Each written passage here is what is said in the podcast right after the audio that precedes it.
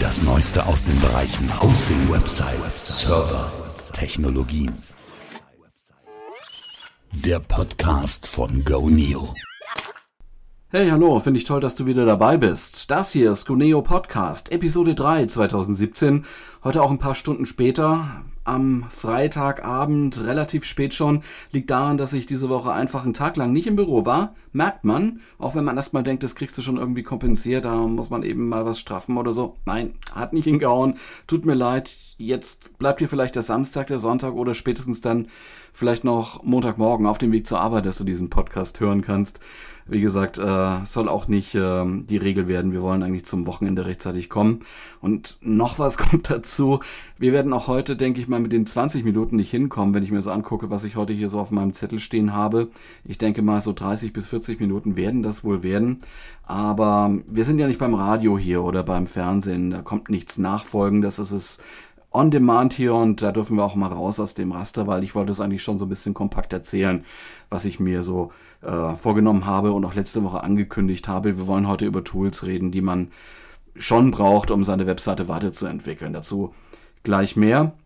Noch äh, ja ein bisschen Housekeeping, um nochmal zurückzukommen auf die letzten beiden Ausgaben. Das hier ist ja der Podcast für alle, die vor der Aufgabe stehen, eine eigene Website zu erstellen, möglicherweise auch do it yourself oder die jetzt planen, irgendwann in absehbarer Zukunft eine Webseite zu starten und mal zusehen müssen, wie sie das alles auf die Reihe bekommen können. Aber dieser Podcast richtet sich eben auch an alle, die schon seit einiger Zeit eine Webseite betreiben. Unter Umständen schon seit Jahren, klar, mit großem Erfolg oder auch mit Erfolg, der an der einen oder anderen Stelle noch ausgebaut werden kann. Auch darum wollen wir uns kümmern. Die beiden vergangenen Episoden vor dieser haben sich so mit der, mit der ersten und mit der zweiten Gruppe beschäftigt, äh, wo es eher darum ging, bald eine, eine Webseite zu starten. Und in diesem Zusammenhang habe ich immer wieder WordPress fallen lassen als Blog-System, als Content-Management-System. Ja, mir ist klar, ich promote hier WordPress ein bisschen. Ich tue das aber aus, aus folgenden Gründen. Ähm, Mehr als 25% aller Websites weltweit laufen heute mit WordPress. Da gibt es Statistiken, das ist eigentlich äh, Common Sense, da äh, gibt es auch wenig Interpretationsspielraum. Und von den Sites, die heute neu gestartet werden, nutzen 55 bis 60% so äh, WordPress. Und das kann jetzt zweierlei bedeuten. Okay, Herdentrieb. Alle machen das Gleiche, ja. Es kann aber auch darauf hindeuten, dass das WordPress-System und das ist ja nicht nur eine Softwareanwendung, das ist ein ganzes Ökosystem heute, dass sich das einfach auch bewährt hat in unterschiedlichen Szenarien und Einsatzzwecken und das eben weltweit. Das wiederum bedeutet, man wird im Web sehr viel Know-how finden oder auch im, im, persönlichen Umfeld, wenn man selber mal nicht mehr weiterkommt, ist das Gold wert. Und man hat viele Lösungen zur Verfügung mit all diesen Themes, mit diesen Plugins, die es da gibt. Und es gibt auch Softwareentwicklungsfirmen, die äh, die noch weitere Tools auf WordPress drauf aufsetzen. Und äh, da fallen mir jetzt mal so zwei ein, weil ich da heute auch auf deren Webseite war. Moto CMS ist da eines oder auch das Monster Eat Framework arbeitet mit äh, WordPress zusammen, integriert sich in diese Anwendung. Beides gibt es übrigens bei Template Monster www.templatemonster.de kann man sich mal angucken.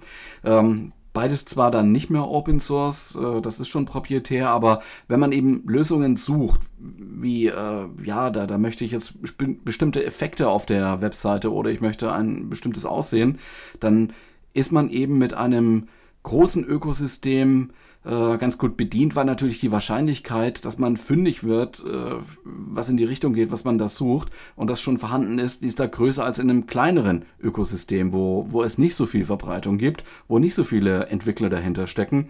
Ähm, wenn man halt so ein, so ein Nischensystem ne, äh, nutzen möchte, klar, da ist man ein bisschen auf sich selbst gestellt oder stärker auf sich selbst gestellt, braucht vielleicht dann noch einige Skills mehr, muss sich dann doch mal mit PHP und äh, MySQL oder sowas beschäftigen. WordPress ist halt wirklich hm, Plug and Play, kann man sagen. Und es ist äh, das ist eigentlich so äh, das Zweite, was ich dazu noch sagen wollte. Es ist recht leicht zu durchblicken, also im Vergleich zu anderen Content-Management-Systemen. Oder ist vielleicht so der Gegenpol jetzt von den populäreren Typo 3 oder auch mit Abstrichen Contao, äh, wobei das noch ein bisschen leichter ist als äh, Typo 3. Äh, man kann halt mit, mit WordPress immer noch schneller starten als äh, mit den beiden anderen genannten. Und äh, ja, zu der letzten Episode gab es auch das Feedback, Mensch, warum promotest du WordPress so? Gibt auch noch Joomla und Typo 3 und Contao und, und, und. Und ja, das ist absolut richtig, das stimmt. Und es geht auch überhaupt nicht darum, ähm, ja, der, der WordPress Foundation oder sowas Tolles zu tun, weil die, weil die eine, eine super Stiftung sind oder oder weil die Firma von Matt Mullenweg, Automatic, ne, das ist sozusagen der kommerzielle Arm von WordPress, äh, weil die Firma so unterstützungsbedürftig wäre, überhaupt nicht so. Also, na, gehen wir einen Schritt zurück in die Helikopterperspektive, wie ein früherer Chef von mir immer gesagt hat, und schauen uns das mal an, wo wir da eigentlich stehen, um was es eigentlich geht und was wir wollen. Ich habe ja gesagt, der Podcast hier richtet sich an Leute, die eine Lösung brauchen für ihr Problem. Und das Problem ist eine Webseite, eine eigene, eine neue zum Laufen zu bringen. Und unsere Message ist dabei als Goneo, äh, wir haben die Servertechnologie, wir bieten die Webhosting-Pakete. Findest du unter www.goneo.de. Das ist alles äh, technisch vollkommen ausgereift, es ist entwickelt und bewährt seit Jahren, damit bist du technisch super bedient. Und wir bieten dir auch an, solche Anwendungen wie die genannten, eben auch wie WordPress oder Typo 3 oder Joomla, ganz schnell und easy auf deinem Webspace zu installieren. Und WordPress ist eine Lösung, aber nicht die alleinig seelenmachende, das ist klar. Aber eben auch eine funktionierende. Und wenn man schnell heute oder morgen eine Lösung braucht, was bleibt da anderes übrig, als zu sagen, hey, schau dir, schau dir WordPress an. Ja, und vielleicht bist du auch etwas experimenteller unterwegs oder hast mehr Zeit mit der Auswahl, um wirklich genau das Passende oder Richtige für dein Projekt zu finden. Vielleicht hast du auch schon ein anderes CMS im Auge, Joomla zum Beispiel, auch ganz fantastisch. Äh, gerade in dieser Woche ist Version 3.8 erschienen. Die nächste Hauptversion von, von Joomla, die Nummer 4.x, also ne, die, dieser neue Hauptversionszweig ist am Horizont zu sehen. Klar, kannst du auch nutzen, auch bei Geneo. Ähm, auch Joomla übrigens ist mit GNU Clickstart ganz schnell installiert. Oder auch Drupal oder auch Typo 3, auch ein fantastisches System, wie gesagt. Oder auch Contao. Ja, da gibt's einige. Schau auf unsere Webseite mal, da findest du alles schön ausgeführt und aufgelistet. Solange die Webanwendung mit PHP und MySQL funktioniert, solange ist die Wahrscheinlichkeit sehr hoch, dass die Anwendung auch auf GNU Webspace und auf GNU Servern wunderbar funktioniert. Ansonsten frag uns, äh, wenn du meinst, das ist jetzt ein exotisches System und äh, dann können wir das im Einzelfall mal angucken. So, nach all den Jahren ist es halt so, es haben sich einfach ein paar Anwendungen und Tools rauskristallisiert, die man empfehlen kann. Und äh, dann gibt es viele, die zwar noch existieren, die aber eben nicht mehr so im Fokus der anderen User stehen. Warum auch immer. Das ist, kann vorkommen, dass manche Projekte aufgegeben worden sind. Da waren halt nicht so viele Entwickler dahinter und die mussten das Geld dann anders verdienen, konnten, ja, sie sind auch in, in ihrer Lebensphase weitergewandert, haben geheiratet, Familie und so können sich da nicht immer hinsetzen und Code für andere Leute kostenlos schreiben. Geht halt auch nicht äh, immer. Äh, Gibt es vielleicht noch ein paar Updates, so Sicherheitssachen, aber äh, vieles passiert da halt nicht mehr, denn auch im Web hat sich die Welt verändert, ob man das gut findet oder nicht. Äh, wir können das auch gerne mal in einer zukünftigen Episode mal thematisieren, soll aber heute gar nicht so das Thema sein. Ich hatte ja angekündigt, wir wollen heute mal so einen Blick auf einige Tools werfen, die man nutzen sollte, um mit einer Webseite weiterzukommen. Warum eigentlich? Weil jede Webseite hat ein Ziel. Oder, oder sagen wir, jede Webseite sollte ein Ziel haben. Sollte auch ein formuliertes Ziel haben. Ich weiß, es gibt viele Sites da draußen, die laufen seit ewigen Zeiten vor sich hin. Die hat irgendwann mal während einer euphorischen, in einer euphorischen Phase aufgesetzt, äh, weil eben jeder eine Webseite gemacht hat und man da nicht nachstehen wollte. Über eine konkrete Zielsetzung hat da keiner nachgedacht und äh, ja, inzwischen äh, hat dann keiner mehr etwas dran gemacht seit Monaten oder seit Jahren, oder das sieht man ab und an verliert sich da zwar auch nochmal so ein Website-Besucher drauf, aber es sind halt nicht viele und die gehen dann auch gleich wieder weg, kommen nie wieder. Zombie-Seiten halt, ne? Da beherrschte so beim Macher die Denke vor, naja, meine Website ist jetzt fertig, brauche jetzt nichts mehr zu machen. Die Leute kommen jetzt in Strömen und holen sich alle meine tollen Informationen, die ich da anbiete. Aber eigentlich passiert das nie. Fast nie. Eigentlich gar nicht. Also das das, das denkt man halt. Ne? Ich habe da jetzt so viel Arbeit reingesteckt in die Webseite vor, vor zwei, drei Jahren, das muss jetzt erstmal reichen. Äh, nee, das, das wird so nicht funktionieren. Musst schon einen Plan haben für deine Webseite. Wie gesagt, es sollte ein Ziel haben. Es sollte klar sein, was du damit machen willst. Also willst du entweder Leute informieren über deine Firma, die sich dann wieder erinnern sollen an diese Dienstleistung, wenn sie die mal brauchen, an die Dienstleistung, die du anbietest und die sollen sich dann an dich wenden Oder willst du mit einem Online-Shop sofort etwas verkaufen, ganz unmittelbar, übers Web? Vielleicht willst du auch nur Interessenten gewinnen, die, die eine E-Mail-Adresse oder ihre E-Mail-Adresse haben, damit du sie immer wieder anschreiben darfst mit einem Newsletter. Da gibt es ja sehr, sehr viele Ziele, die man sich so vorstellen kann. Das Ziel kennst du, du kennst es wahrscheinlich am besten und nur du kannst sagen, was es ist, was das Ziel sein soll. Ich kann nur sagen, formuliere es konkret und zwar so, dass du es, und das ist das Entscheidende, messen kannst. Ja, auch, auch, auch äh, zu dieser, oder sagen wir es mal so, mal über, um, wir können gerne mal über Zielsetzungen in einer äh, extra Episode sprechen. Ist auch was in Planung, momentan nur so viel. Formuliere deine Ziele smart. Das hast du vielleicht schon mal von dem einen oder anderen Webcast oder, oder YouTube-Video oder sowas gehört. Ziele sollten smart sein, wobei smart jetzt steht für, ja, intelligent halt oder so, klug, äh, ja, smart halt. Äh, in dem Moment ist es aber hier ein Akronym, eine Abkürzung für folgende Begriffe. Das S in smart soll für spezifisch stehen. Deine Ziele sollten spezifisch formuliert sein, also genau, hinreichend genau, hinreichend deutlich. Das M in Smart steht für messbar und das ist in der Folge heute hier wichtig. Gleich mehr dazu. Das A steht je nachdem, wo man es nachliest oder wo man sich das anhört, für angemessen oder akzeptiert. Ich wäre dafür, das mit angemessen zu übersetzen, aber akzeptiert ist je nach Situation auch richtig und völlig okay, denn ähm, vielleicht legst du ja Ziele nicht alleine fest dein Chef, dein Team oder wer auch immer wird da mitreden und es muss committed werden, das muss von jedem akzeptiert werden. Angemessen muss das Ziel aber auch sein. Also packen wir halt beides zusammen, ähm, weil es für dich passen muss. Also als Beispiel, nimm mal an, du bist jetzt Künstler, Künstlerin, Maler, Malerin. Da kann ein angemessenes Ziel für die Webseite sein, dass es sehr ästhetisch sein soll, dass die Leute die Webseite sehr ästhetisch be äh, gut beurteilen, eben malerisch gestaltet und so. Ne? Und wenn du, wenn du jetzt äh, aber Handyreparaturen anbietest, zum Beispiel in, in einem Shop, oder eben auch nur, dass die Leute ihre, ihre kaputten Handys zu dir hinschicken wollen, dann müsstest du vielleicht andere Aspekte aussuchen, die da wichtig sind. Das würde ich hier gerne unter das A für angemessen und akzeptiert packen. Das R, smart, das steht für realistisch. Also sei realistisch mit den Zielen, erwarte nicht, dass du wenn du jetzt heute einen Online-Shop startest, ne, innerhalb eines Jahres gleichziehst mit Amazon, mit Zalando oder mit Otto oder sowas, ne, wird nicht passieren. Es sei denn, du hast irgendwo jetzt ein paar Milliarden, die du für Marketing und sowas ausgeben kannst. Äh, ist eher selten der Fall. Ähm, letztlich steckt hinter diesem realistisch aber auch, äh, dass das, was du als Ziel formulierst, äh, überhaupt von dir beeinflussbar ist. Zum Beispiel, gehen wir einen ganz anderen Lebensbereich. Du kannst dir das Ziel setzen, innerhalb eines Monats dein Gewicht um 10 Kilo zu senken. Dein, dein Körpergewicht soll, du willst 10 Kilo verlieren. Äh, die Frage ist hier aber, hast du auch theoretisch, auch nur theoretisch die Möglichkeit, dieses Ziel zu erreichen? Oder ist das äh, so wie wenn man sich jetzt äh, ein Ziel setzt, ja, ich will jetzt mein Nettogehalt steigern von pff, 3000 oder 5000 Euro innerhalb eines Jahres oder so. Auch hier die Frage, ist das möglich?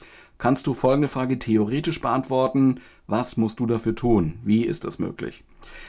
Ja, das ist R, realistisch sein bei der Zielsetzung. Und T, wichtiger Buchstabe, den T steht für terminiert. Gibt, gibt deinen Zielen ein Datum, bis wann das eingetreten sein soll, was du als Ziel formuliert hast. Ähm, wie gesagt, heute geht es aber um das M in diesem Akronym SMART. Ja, ähm, war jetzt ein kleiner Exkurs in die Zielfindung. Okay, äh, ich wollte über Tools sprechen, aber das passt schon zusammen. Ähm, du brauchst Tools, um Ziele für deine Webseite überhaupt messbar zu machen. Und das Ganze musst du tun, damit deine Website erfolgreich betrieben werden kann. Den Erfolg, was Erfolg ist, musst du definieren. Klar, das geht aus der Zielformulierung hervor. Du hast die Ziele, du weißt, wie du sie messen kannst. Und jetzt haben wir die Tools dafür. Das erste, Tool, das du brauchst. Ähm, Google Search Console. Hast du vielleicht mal früher gehört unter dem Namen Google Webmaster Tools. Ähm, das ist eine Angelegenheit, die wichtig ist, wenn du eine Website für die Öffentlichkeit bereitstellst und du in irgendeiner Form Besucher über die Google-Suchmaschine anziehen möchtest. Das gilt jetzt also nicht für solche Webanwendungen wie OwnCloud, Nextcloud. Das, äh, da wissen die Leute, wo sie hinwollen, beziehungsweise diese Anwendungen sind gar nicht für die Öffentlichkeit gedacht, sondern ist dann Online-Speicher. Aber hier geht es um die Leute, die du aus der Google-Suchmaschine gewinnen willst. Denn in auf irgendeine Art und Weise müssen ja User auf deine Webseite kommen. Und dabei spielen die Suchmaschinen eine ganz, ganz wichtige Rolle, für die meisten Websites zumindest. In der Google Search Console, und das ist die, die Hauptfunktion da, würde ich sagen, siehst du, zu welchen Begriffen, also zu Suchworten oder Keywords, wie man ja auch sagt, deine Seite wie oft angezeigt worden ist. Und du siehst auch, auf welcher Position deine Website, deine Domain als Suchergebnis im Schnitt angezeigt worden ist. Ich sage im Schnitt, weil die Suchergebnislisten sind ja nichts mehr Statisches, die verändern sich von Stunde zu Stunde, vielleicht auch von Minute auf Minute. Ähm, sie ändern sich ständig, je nach Situation. Wer sucht, wo er sucht und äh, sogar mit welchen Geräten er sucht. Du siehst auch, äh, wie die Positionen, also deine Positionen sich für einen Suchbegriff über die Zeit verändern. Das ist äh, ja heute mit einer, mit einer großen Dynamik äh, versehen. Außerdem ist die Search Console auch dazu da, Kontakt zwischen dir als Webseitenbetreiber und Google herzustellen. Sie warnen dich über diese, diese Google Search Console und auch über E-Mail, die du ihnen dort bekannt gibst, äh, wenn mit deiner Seite irgendwas nicht in Ordnung sein sollte. Wenn sie gehackt worden ist, wenn sie verändert worden ist, wenn das SSL-Zertifikat nicht äh, richtig eingebaut ist oder ungültig ist. Sie geben dir Tipps, was du besser machen kannst und dergleichen. Also ähm, wie deine Meta-Tags aussehen sollten in der Seite, wenn die doppelt vergeben sind oder wenn HTML nicht in Ordnung ist. All das ist dort drin in der Google Search Console. Du kannst über diese Tools Google auch mitteilen, welche Seiten du überhaupt hast, über diese Sitemap-Funktion. Ob äh, du jetzt Deutschland als Zielgebiet für diese Seiten gedacht hast oder äh, vielleicht ein anderes Land, ob die Seiten auf Deutsch sind oder multilingual, alles kann man dort Google mitteilen. Du kannst da auch äh, sehen, wie oft der Google Crawler, wie oft Google deine Seiten anguckt. Ja? Ähm, wenn du also darauf aus bist, dass Besucher aus der Suchmaschine von Google auf deine Seite wollen, sollen, dann brauchst du ein Konto bei Google Search Console. Das ist sehr wichtig, es kostet nichts. Der einzige Punkt, der dagegen sprechen könnte, und das muss man auch sagen, Google ist ein großes, ein marktbeherrschendes Unternehmen im Suchbereich und auch in der Online-Werbung. Alle suchen mit Google. Klar, wissen wir. Wenn du Google also nicht magst, kann es sein, dass die Search Console für dich nicht in Frage kommt. Aber das gehört dann vielleicht eher in Richtung persönliche Überzeugung und ja, das sind so Glaubensdiskussionen dann. Ähm, da kann man schwerlich drüber diskutieren und äh, ich will dich auch gar nicht in deiner Meinung ähm, dazu beeinflussen. Ich will nur dazu anmerken, in dem Fall ist es so, die Information fließt von Google zu dir. Die meiste dort jedenfalls. Das heißt, die betreiben ihre Suchmaschine ähm, und geben dir Informationen, wie die Suchmaschine sich gegenüber deiner Seite verhält.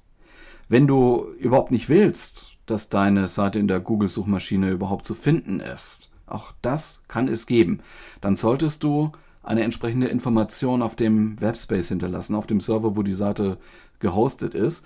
Ähm, man kann das mit der Robots-Datei steuern. Google hält sich dann auch dran. Das heißt, die Seite wird dann nicht gespidert, die Seite wird dann nicht in den Index aufgenommen. In, in, in diese Textdatei, in diese Robots-Textdatei, äh, muss ein sogenannter No-Index-Tag und äh, wie genau der eingebaut werden muss, wenn du das wissen möchtest, schreibe uns. Wir erklären dir das im, im Einzelnen. Aber hier gehen wir einfach mal davon aus, dass äh, die meisten eigentlich wollen, dass Google die Seite prominent anzeigt und ähm, dass möglichst viele User aus der Google-Suche auf deine Seite kommen. Hier haben wir nur den ersten Ansatzpunkt, um Ziele mit Fakten in Verbindung zu bringen. Du könntest also die Anzahl der Keywords auf Seite 1 der Google-Suchergebnisse, über die User auf deine Seite kommen sollen, als Ziel formulieren. Und mit den Google Webmaster Tools, mit der Google Search Console kannst du überprüfen, ob und äh, wie gut das gelingt. So kannst du dann entsprechend nachsteuern oder Inhalte auf deiner Webseite entsprechend anpassen. Ja? Ein anderes Ziel könnte sein, die Anzahl der Klicks pro Woche aus den Google-Suchergebnissen ganz pauschal als Maßstab zu nehmen oder deine Seite insgesamt sichtbarer zu machen, dadurch, dass alle Treffer deiner Seite, die mit der Google Search Console erfasst werden, im Durchschnitt entsprechend hoch angezeigt werden. Wenn du die Information hast, kannst du damit arbeiten. Dann weißt du, welche Keywords aus der Sicht von Google wichtig sind und welche Keywords ähm, aus der Google-Suche, welche Suchanfragen Traffic auf deine Seite bringen. Das ist das erste, was ähm, nahezulegen wäre, ganz, ganz wichtiger Tipp, melde dich an bei Google Search Console und äh, erstell da ein Konto. Das, wie gesagt, kostet nichts und äh, man, äh, man muss da auch dafür nichts in die Seiten einbauen. Der zweite Ratschlag wäre, ein Web-Analyse-Tool aufzusetzen. Es gibt einige Tools, die dir helfen zu verstehen, was User auf deinen Seiten überhaupt machen. Natürlich steigen sie auf irgendeine Seite ein, ja, irgendwelche einzelnen Seiten, die sie irgendwie finden, die direkt verlinkt sind oder eben in der Suche gefunden werden. Also es gibt so Seiten, die sie besuchen, die Leute. Und äh, ja, diese Tools sagen dir das dann. Und sie sagen, wie viele User überhaupt pro Tag oder pro Woche oder sowas auf den ganzen Seiten, die du anbietest, sind. Also sind es 100 pro Tag oder 1000 oder auch 1000 in der Woche. Äh, nur als, also beispielhafte Zahlen. Ne? Also 1000 ist schon vorweg gesagt aufwendige und harte Arbeit. Also die muss man erstmal anziehen, diese 1000 User auf der Webseite. Aber reden wir hier erstmal über Tools. Was muss man da äh, sich mal angucken, wenn man so solches Tool haben will und man sollte so ein Tool haben? Ein solches Web-Analyse-Tool ist Pivik. Großer Vorteil von Pivik, also P-I-W-I-K. Der große Vorteil, es ist Open Source und die Daten bleiben prinzipiell bei dir, auf deinem Server, in deiner Datenbank. Also die Daten werden erfasst von deiner Webseite direkt runter und äh, verrechnet und in verrechneter Art und Weise in einer Datenbank, die du hast. Das ist eine MySQL, MySQL-Datenbank. Dort werden sie abgespeichert. Also nicht auf fremden Servern, sondern bei dir. Bibic kannst du auch mit Goneo Clickstart schnell installieren. Das ist unser Schnellinstallationstool, äh, Goneo Clickstart. Was du neben der Installation noch tun musst, um das zum Laufen zu bringen und funktional zu machen, ist ein äh, Code-Fragment, das dir Pivik liefert, in jede einzelne Seite, die du messen willst, einzubauen. Äh, für WordPress und für eine Reihe anderer Webanwendungen gibt es fertige Erweiterungen oder halt Plugins oder wie man das immer nennen möchte, Extensions. Ja. Meistens ist das fertig, ansonsten schreibt man äh, dieses Code-Fragment in den äh, in die Template-Datei einfach mit rein. Da wird das Template gezogen beim Seitenaufbau und da kommt eben der Code dann mit und äh, die Seite kann gemessen werden. So ist es übrigens auch bei einem anderen Tool, bei Google Analytics. Hast du vielleicht schon gehört davon? Auch Google hat nämlich so ein Angebot äh, und es, es kostet in, in der Grundversion auch nichts. Du musst dich halt anmelden dafür bei Google, ist klar. Die Einbindung erfolgt auch mit so einem individuellen Tracking-Code, muss in jede Seite rein, die du messen willst. Die Daten selbst holt sich Google. Das heißt, du übermittelst sie mit diesem Codefragment an Google und Google verarbeitet sie auf eigenen Servern und speichert die Ergebnisse auf eigenen Servern. Und das ist für viele halt der Knackpunkt. Mag nicht jeder, äh, weil man gibt die Hoheit über seine Daten ein Stück weit ab. Tja. Ähm, in Deutschland will man auch nicht, dass die Daten äh, nicht anonymisiert erfasst werden. Das heißt, man darf keine Daten einsammeln, die Rückschlüsse auf das Verhalten individueller User zulassen. Und diese IP-Adresse, die einen Rechner äh, eigentlich klar identifiziert oder mit denen man einen Rechner und damit einen User klar identifizieren kann, gilt als persönliches Datum in Deutschland. Also darf man diese nur gekürzt speichern, sodass eben keine 1 zu 1 Zuordnung hinterher mehr möglich ist. Und das gilt übrigens auch für Pivik. Und eins noch dazu, du musst den User sagen, dass deine Seite Tracking einsetzt, dass du also das äh, so ein bisschen nachverfolgst und äh, dass man als User und Besucher deiner Webseite der Nutzung widersprechen kann. Da gibt es jetzt eine Reihe von fertigen Vorlagen im, im Web. So Rechtsanwälte machen das oft, die stellen so Mustererklärungen bereit. Bitte suche danach. Sowas haben wir also nicht bei Guneo. Wir sind Webhoster, keine Anwälte. Nun könnte man sagen, das ist mir jetzt alles zu wickelig, verzichte da lieber auf die Information. Was kann ich da sonst noch tun, um prinzipielle Informationen zu erhalten, wie viele User ich auf welchen Seiten, auf welchen Einzelseiten meines Webauftritts habe? Nun, ähm, die Webserver, die wir bei Guneo einsetzen, und wir setzen Apache ein, als das die Software, die Webseiten ausliefern kann. Apache schreibt standardmäßig Logfiles, also die Webserver zeichnen solche Daten äh, sowieso auf. Die kannst du einsehen. Das sind ganz normale Textdateien, die, die liegen auch bei dir auf dem Webspace im Verzeichnis Log. Also du gehst mit FTP, SFTP, gehst du auf deinen äh, Account, auf deinen äh, Web-Account, auf deinen Webspace und da siehst du äh, unter anderem das HTTP-Verzeichnis und neben dem HTTP-Verzeichnis, also auf gleicher Ebene, ist auch ein, ein Verzeichnis, das heißt Log oder Logs. Da, da liegen übrigens auch Fehlerdateien drin, also Dateien, in der Fehlermeldungen vom Server aufgezeichnet werden. Diese Informationen, diese Logfiles kannst du händisch auswerten. Ist äh, ähm, ja unter Umständen umständlich, weil die Dateien nicht so klein sind, geht aber mit Excel. Also du kannst, äh, kannst es als Textdatei abspeichern, gib ihr die Endung txt, äh, versuche dann mit Excel diese TX-Datei zu öffnen und dann kannst du ja angeben durch den Importfilter oder im Importfilter, wie sind die einzelnen Daten denn getrennt. Also da kann man feste Breite angeben oder eben äh, definieren, welches die Trennzeichen sind. Und dann kannst du es so ein bisschen aufstückeln. Das äh, geht eigentlich, kann man ganz gut machen. Äh, du kannst natürlich auch andere Tools benutzen, muss nicht Excel sein, also im Open Source Bereich meinetwegen R oder sowas. Im Goneo Kundensender gibt es aber auch eine schon errechnete Statistik. Also so eine gewisse Aggregation findet immer statt. Das passiert automatisch nachts. Ähm, die Server ziehen sich die Logdaten und äh, dann wird das verrechnet und dir als Report angezeigt. Die bleiben auch über die Zeit erhalten. Das heißt, du kannst sozusagen in die Vergangenheit blicken. Das ist aber eher ja, es sind so prinzipielle Page-Views-Zählereien. Es werden auch Visits angezeigt, also Besucher und Page-Views. Es ist halt nur so, das wird heute jetzt auch nicht mehr so wahnsinnig viel hergeben und es wird nicht mehr ausreichen, um, um aus diesen Daten so sinnvoll Maßnahmen abzuleiten oder um deine Webseite wirklich äh, marktkonform zu steuern. Also äh, eigentlich müsste man schon zu dem Tool wie Pivik oder Google Analytics greifen.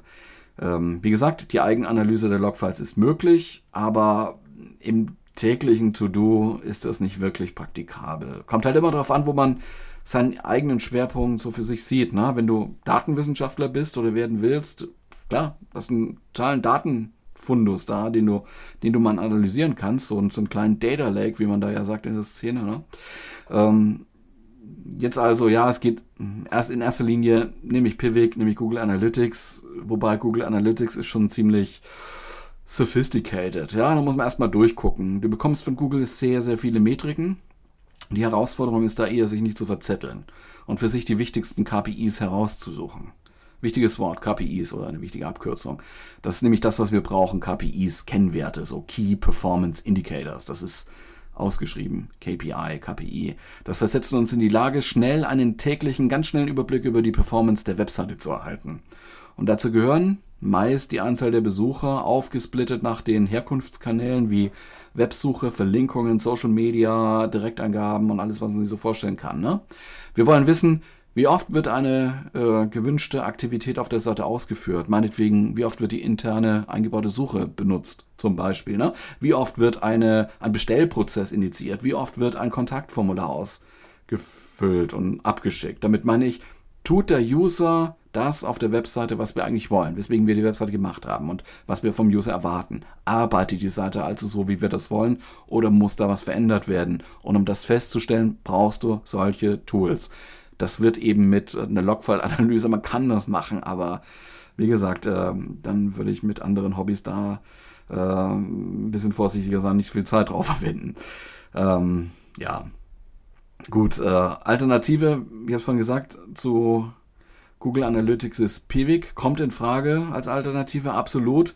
Ähm, jetzt ist es halt so, den neuen heißen Scheiß an Metriken, sage ich mal, ne, den wirst du zuerst bei Google Analytics finden.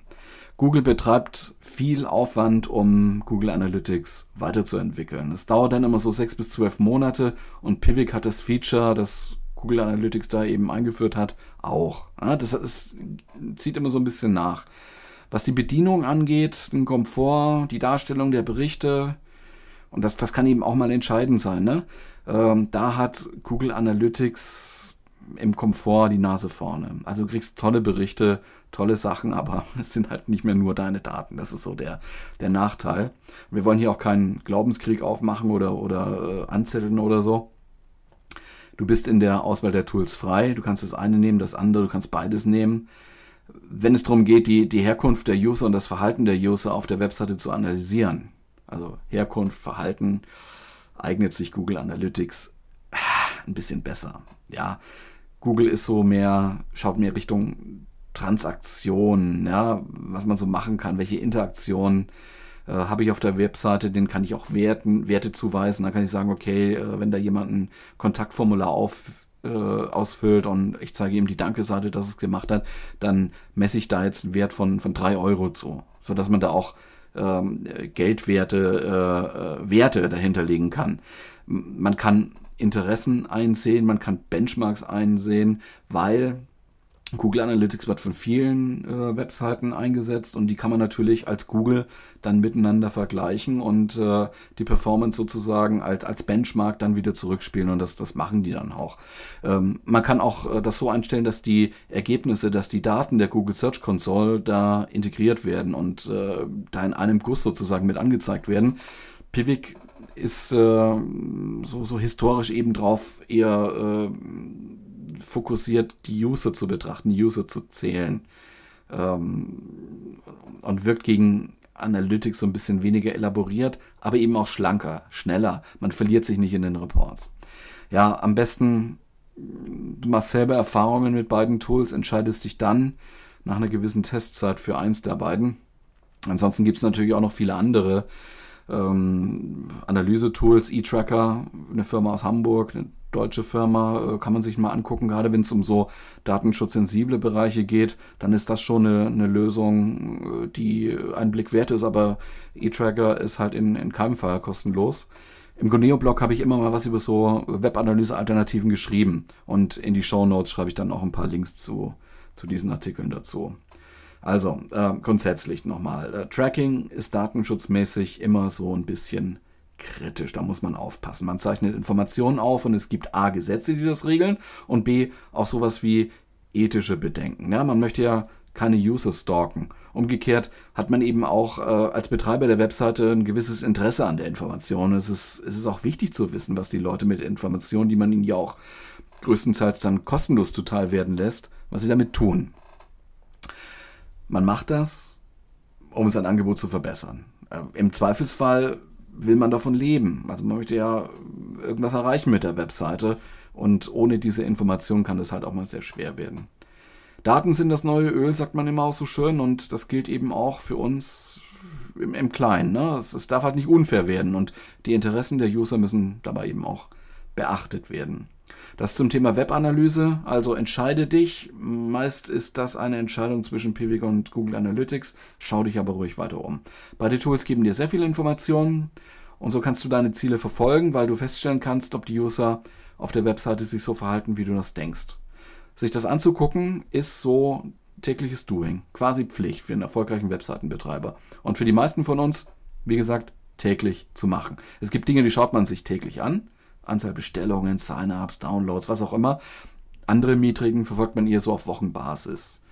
Ja, zum Beispiel den Userfluss durch die Seiten oder die Akquisition der Besucher nach Kanal. Das ändert sich nicht immer so auf Tagesbasis.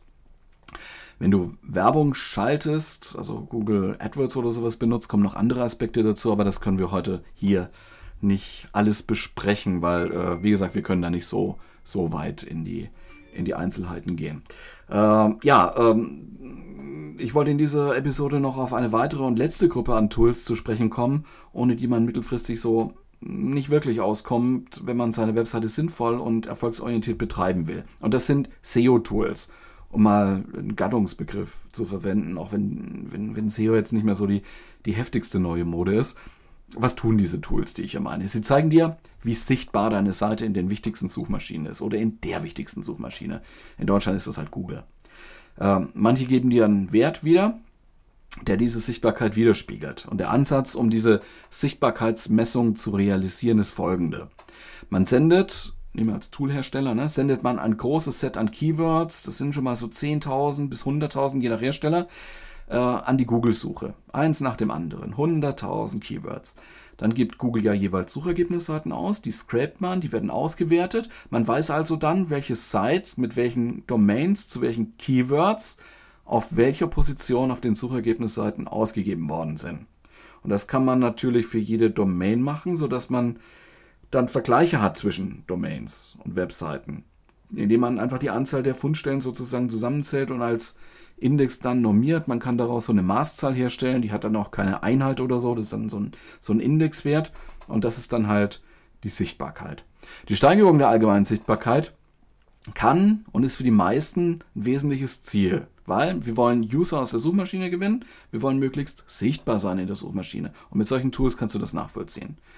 Der bekannteste Toolanbieter in diesem Bereich ist, denke ich mal, Systrix. Das Tool ist, äh, wenn ich das richtig in Erinnerung habe, recht teuer, aber du kannst so eine so kostenlose, für die Sichtbarkeit zumindest eine kostenlose Schnellerfrage nutzen unter der Domain sichtbarkeitsindex.de, wie man spricht, ohne Minuszeichen oder so, sichtbarkeitsindex.de.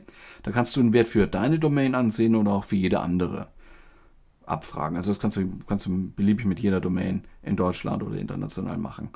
Und ja, welche Tools haben wir? Ich möchte an dieser Stelle drei nennen. Die kannst du mit Einschränkungen zumindest kostenlos nutzen. Schau dir bitte moz.com an, moz.com. Die haben eine Reihe von kostenlosen SEO-Tools und einige Features sind dauerhaft kostenlos nutz nutzbar. Für andere muss man dann halt bezahlen. Äh, aber es ist ein ist ein, auf jeden Fall ein Blick wert. Dazu gehört bei, bei Moz.com der Keyword Explorer und der Open Site Explorer. Leider alles ein bisschen arg auf den angloamerikanischen Markt bezogen und keine deutsche Oberfläche verfügbar, aber schau dir das mal an. Ja, und da gibt es noch ein anderes Tool, das zumindest für eine gewisse Anzahl an Abfragen kostenlos verfügbar ist. Das ist SEMrush, auch mit einer deutschen Oberfläche ausgestattet und etwas fokussierter auf den deutschen Markt unter anderem. Das kann man dann auswählen. Also man kann auch international damit arbeiten, aber das ist momentan, glaube ich, gar nicht so der Fokus. Und dieses SEMrush könnte ganz gut zu deinen Website-Zielen passen, also um diese nachzuverfolgen. Es gibt dort ja zwei große Bereiche, die wichtig werden könnten. Die Domain-Analyse, die Keyword-Analyse in allererster Linie. Und damit kannst du ganz gut feststellen, welche Keywords für deine Seite jetzt schon wichtig, wichtig sind. Also ob äh, für diese Keywords auch deine Seiten in der Google-Suchergebnisliste angezeigt werden und wie das mit den Konkurrenzseiten aussieht. SEMrush, wie gesagt, in der Gratisnutzung begrenzt. Äh, wenn du nur einige wenige Abfragen pro Tag äh, ausführen möchtest, dann geht das. Wenn das zu viel werden, dann schaltet das Tool halt auf stur und äh, dann musst du Kunde werden, also musst dann dafür bezahlen oder du wartest eben dann 24 Stunden und dann kannst du wieder weiter analysieren. Zum Ausprobieren auf jeden Fall gut geeignet und ähm, dieses ganze SEMrush ist auch ein bisschen angereichert mit Know-how. Da gibt es so einen so einen Blogbereich, da geben viele Leute Tipps, Informationen, wie man dieses oder jenes Problem auf seiner Webseite löst, also im, in Richtung Online-Marketing. Ansonsten noch ein heißer Tipp. Schau dir den SEO Diver an. Wenn du schon längere Zeit Kunde bei Guneo bist, dann ist dir der Name vielleicht schon mal untergekommen. SEO Diver, ähm, ein Toolhersteller aus Hannover ähm, mit sehr guten Taten, Taten, Daten in diesem Tool. Das Tool ist äh, nach einer Registrierung, die man nicht mit einer Freemail-Adresse ausführen kann und äh, mit, mit einer ähm, eigenen Domain ausführen muss, ähm, in weiten Teilen kostenlos nutzbar. Das hat sich eben jetzt im Verlauf so ein bisschen geändert. Äh, ist ein sehr, sehr professionelles Tool. Du kannst sehr, sehr viel damit machen und sehr viele Daten daraus gewinnen. Du musst nur ähm, zu seodiver.de gehen. Also einfach mal nach SEO mit Google suchen, da kommst du auch drauf. Ansonsten schreibe ich das gern mal eben mit hier in die Show Notes zu dieser Episode. Ja, was kannst du damit machen? Keyword-Recherche in erster Linie. Du kannst äh, Keywords bündeln zu Projekten. Du kannst diese Keywords überwachen. Du kannst dir Backlinks ansehen, also die, die Links, die von anderen Seiten zu deiner Seite führen. Und du kannst auch Facebook-Seiten miteinander vergleichen. Das sind so Funktionen, die du eigentlich immer wieder findest in Tools dieser Art. Es geht viel momentan um Backlinks noch und um Keywords, ändert also so ein bisschen an die alte, in Anführungszeichen, SEO-Welt. Die ist aber auch noch nicht komplett verschwunden. Das muss man immer bei aller Diskussion dazu sagen. Es ist halt nur so, dass die Komplexität dieses ganzen Themas äh, zugenommen hat. Also wie bringe ich Leute aus der Suchmaschine auf meine Webseite? Das geht eben nicht einfach nur damit, dass ich irgendwie Links organisiere und irgendwie ein paar Keywords auf die Webseite schreibe, sondern ähm, gibt halt viele, viele, viele Faktoren, die da heute eine Rolle spielen. Ähm, Im Goneo-Blog, also unter intern.goneoblog.de, steht jetzt ein kurzer Artikel über eine SEO-Konferenz, die Campix, und äh, die fand statt im, im Frühjahr, jetzt 2017. Da hat jemand gezeigt, wie Google heute den Inhalt einer Webseite bewerten kann. Früher wurde ja in erster Linie so dieses PageRank-Modell angewendet. Äh, in diesem PageRank-Modell waren Backlinks sehr, sehr wichtig ähm, und Keyword-Präsenz. Ne? Das waren so die zwei ausschlaggebenden Dinge. Ähm, ganz verschwunden sind auch diese Faktoren nicht. Natürlich brauchst du Keywords. Die, die Information, die jemand sucht, muss in irgendeiner Weise auf deiner Webseite ja äh, vorhanden sein. Und äh, es ist schon gut, wenn fremde Seiten auf deine Seite verlinken, aber es, ist, es reicht erstens nicht mehr und es geht auch anders, dass man eine Webseite hochranken kann. Das heute also so eine Art Umbruch im Gange. Das ist nicht unbedingt eine Revolution, aber es ist jedenfalls auch eine, eine Evolution. Und das bilden die Tools, die wir jetzt so momentan haben und die auch mal kostenlos verfügbar sind, insgesamt noch recht wenig ab. Ne? Ähm, auch wenn hier und da mal gesagt wird, äh, jetzt sind alle Ranking-Faktoren bekannt und die hat jemand ausgeplaudert und die haben wir erforscht und äh, jetzt wissen wir, wie Google funktioniert. Nee, das ist eigentlich alles Bullshit. Im, im Gegenteil, es ist viel, viel unvorhersagbarer geworden. Es ist überhaupt gar keine Frage, dass sich dass ich das Methodenrepertoire bei Google sehr erweitert hat und es gibt heute viel, viel mehr Einflussfaktoren, die sich auf das Ranking auswirken. Und was man so, so subsumierend sagen kann, als Fazit sagen kann, was Google angeht, ähm, letztlich lässt Google das Userverhalten viel, viel stärker in die Bewertung der Sites einfließen, als das früher mal der Fall war. Dahinter stehen sehr viele Modelle, äh, damit man natürlich das auch algorithmisch alles fassen kann, was man an Userverhalten bewerten möchte.